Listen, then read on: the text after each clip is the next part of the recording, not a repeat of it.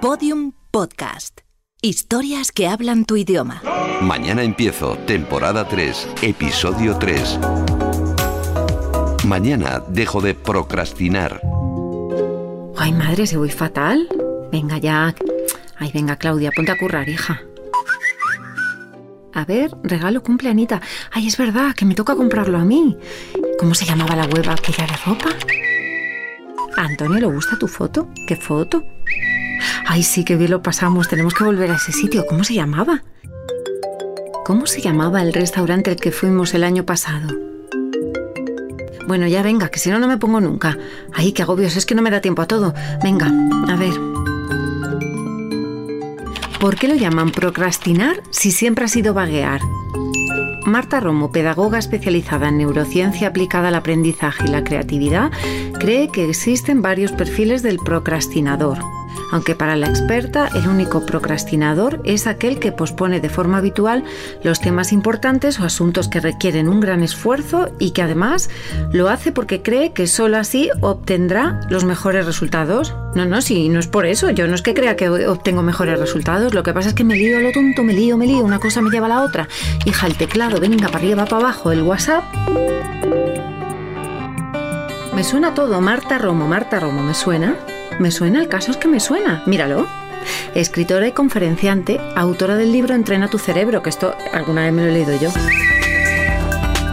Marta, ¿qué es procrastinar exactamente? Bueno, procrastinar es retrasar una tarea importante, una tarea importante para ti, mientras te dedicas a hacer otras cositas menos importantes. O sea, no es lo mismo que vaguear o que holgazanear, porque implica que eh, estás haciendo te estás entreteniendo con algo, no es que te tumbes y descanses o te duermas, no, eso no es procrastinar. Mira, es que a mí me pasa, por ejemplo, que me agobio con gestiones que tengo pendientes, pero no las hago, sigo sin hacerlas y entonces me agobio más. Bueno, como siempre todo está en nuestra cabeza, ¿no? Entonces siempre te imaginas que la realidad es peor de lo que es pero realmente siempre nuestra cabeza supera toda, toda realidad, siempre nos lo imaginamos mucho peor. Además que lo hacemos muy rápido, no somos conscientes de ello, es algo muy inconsciente. Te imaginas que tienes que ir hasta el tráfico, las colas, que a lo mejor hay que pedir cita, te imaginas que es algo tan grande que te va a llevar tanto tiempo que ya te entra el, piloto de la procrastinación, ¿vale? Y encuentras cualquier cosa menos esa, ¿no?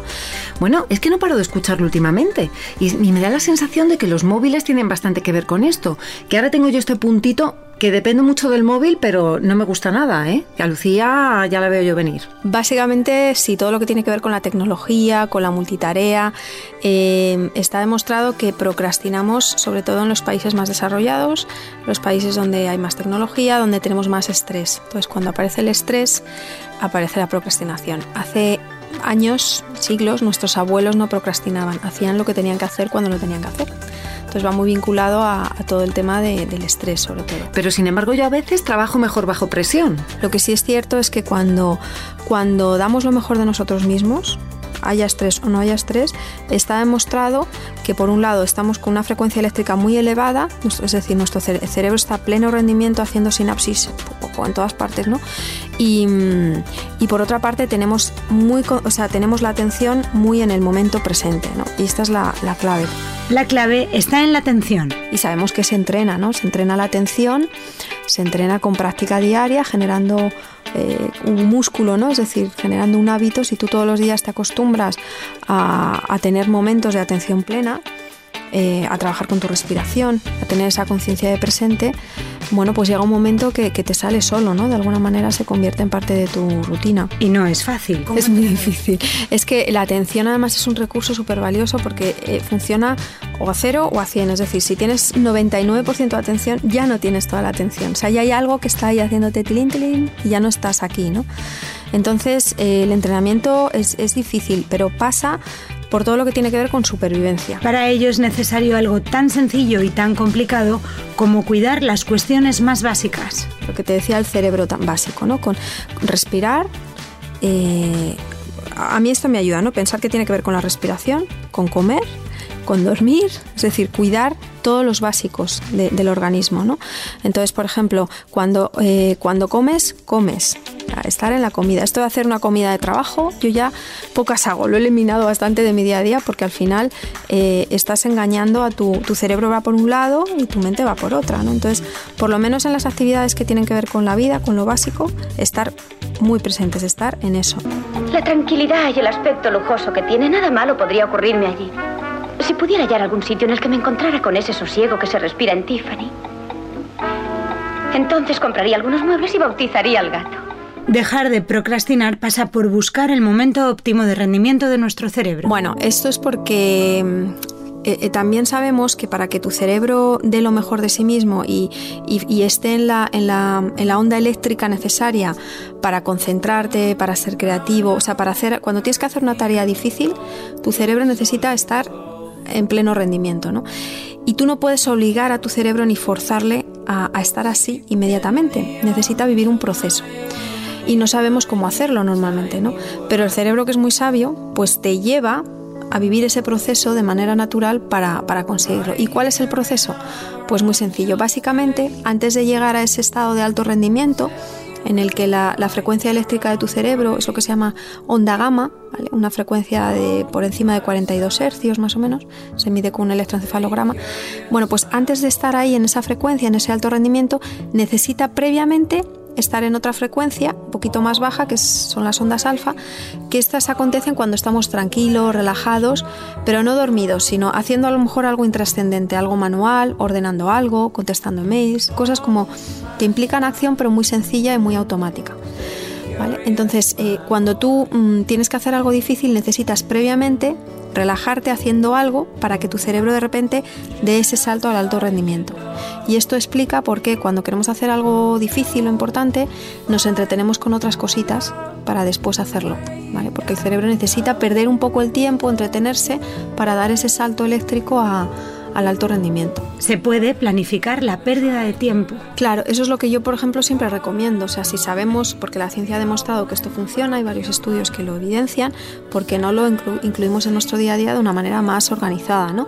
Y esto pasaría pues por planificar esos momentos de perder el tiempo, entre comillas, para después ganarlo antes de hacer algo difícil. ¿Y qué actividades son las mejores para perder el tiempo? Pues mira, las características que tiene que tener ese, tipo de actividad para que tu cerebro esté en, lo que, en alfa, en esa frecuencia eléctrica, son eh, tareas automáticas, es decir, que las hayas hecho muchas veces, eh, de tal manera que no tengas que pensar, y que impliquen cierto que sean manuales, que impliquen cierto movimiento. Entonces, por ejemplo, estar con el ordenador, buscando cosas, navegando, como implica movimiento de los dedos, nos serviría. Ordenar la mesa, también. Eh, hacer la- poner una lavadora, también. Eh, hacer un puzzle con las manos, eh, chequear el móvil, también, porque estás moviendo los ojos, estás moviendo los dedos, o sea, todo lo que implique cierto movimiento automático. O el ejercicio. Eh, a veces también hacer deporte, pasear, correr, porque hay, hay movimiento y, cuando es ese movimiento automático tu cabeza empieza a continuación a funcionar, ¿vale? Entonces, ese tipo de, de tareas. Por ejemplo, yo cuando tengo que escribir un artículo o hacer una propuesta, algo que requiere cierta energía mental y, es difícil para mí, pues ya me programo unos 15-20 minutos de, pues estoy en el ordenador, entro en Facebook, hago la compra por internet, pues lo que me pide el cuerpo en ese momento, ¿no? Pero no me juzgo ni me siento mal por estar perdiendo el tiempo, sabiendo que luego tengo que escribir, sino que disfruto de ese momento de perder el tiempo a mis anchas, ¿vale? Y entonces es curioso porque ya- mi, mi cerebro automáticamente, tu cabeza hace un clic y ya enseguida me pongo a escribir. O sea, como que, que- que te programas para esa tarea. Aplicaciones para descansar. Wonderlist, Tutledo, Trello, Sesame Time. Fragmentando nuestras tareas pendientes nos resultará más sencillo afrontarlas. Luego, por ejemplo, ayuda mucho para condicionarte también. eh, es una técnica que, que inventó una, una rusa que se llama solo unos minutos. Entonces, cada vez que te tengas que... Parece una tontería, pero funciona súper bien. Cada vez que te tengas que enfrentar a, a una tarea que sabes que te va a costar, que vas a tender a, a procrastinarla, a- a- o sea, trocéala, hazla a trocitos, hazla pequeña y piensa que solo vas a estar cinco minutos con una parte de esa tarea. También fijar plazos. Otra de las variables que funciona muy bien con el tema de la procrastinación es tener plazos. Y plazos cercanos. Cuando tenemos plazos largo plazo es cuando nos entra el agobio porque pensamos que es una, una tarea muy grande. Pero cuando tenemos corto plazo funcionamos mucho mejor. Bueno, pues venga, vamos allá. A ver si lo consigo. Móvil en silencio y guardado. Esto de la técnica de los cinco minutos me ha encantado, porque es que si pienso todo lo que tengo que hacer, madre mía, es que me colapso, ¿eh? ¡Uh! Venga, tranquila, Claudia. Voy a empezar a leerme esto. No sé, al final va a resultar que esto me va a venir mejor de lo que yo pensaba. Oye, que ya va siendo hora de que aprenda a gestionarme, que parece mentira, todo el día perdiendo el tiempo con el móvil, haciendo búsquedas absurdas. Venga, ala, se acabó lo de procrastinar. Mañana empiezo.